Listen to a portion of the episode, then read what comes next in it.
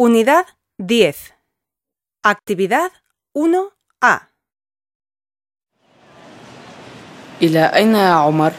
أنا أذهب إلى بيت جدي علي وأين يسكن جدك؟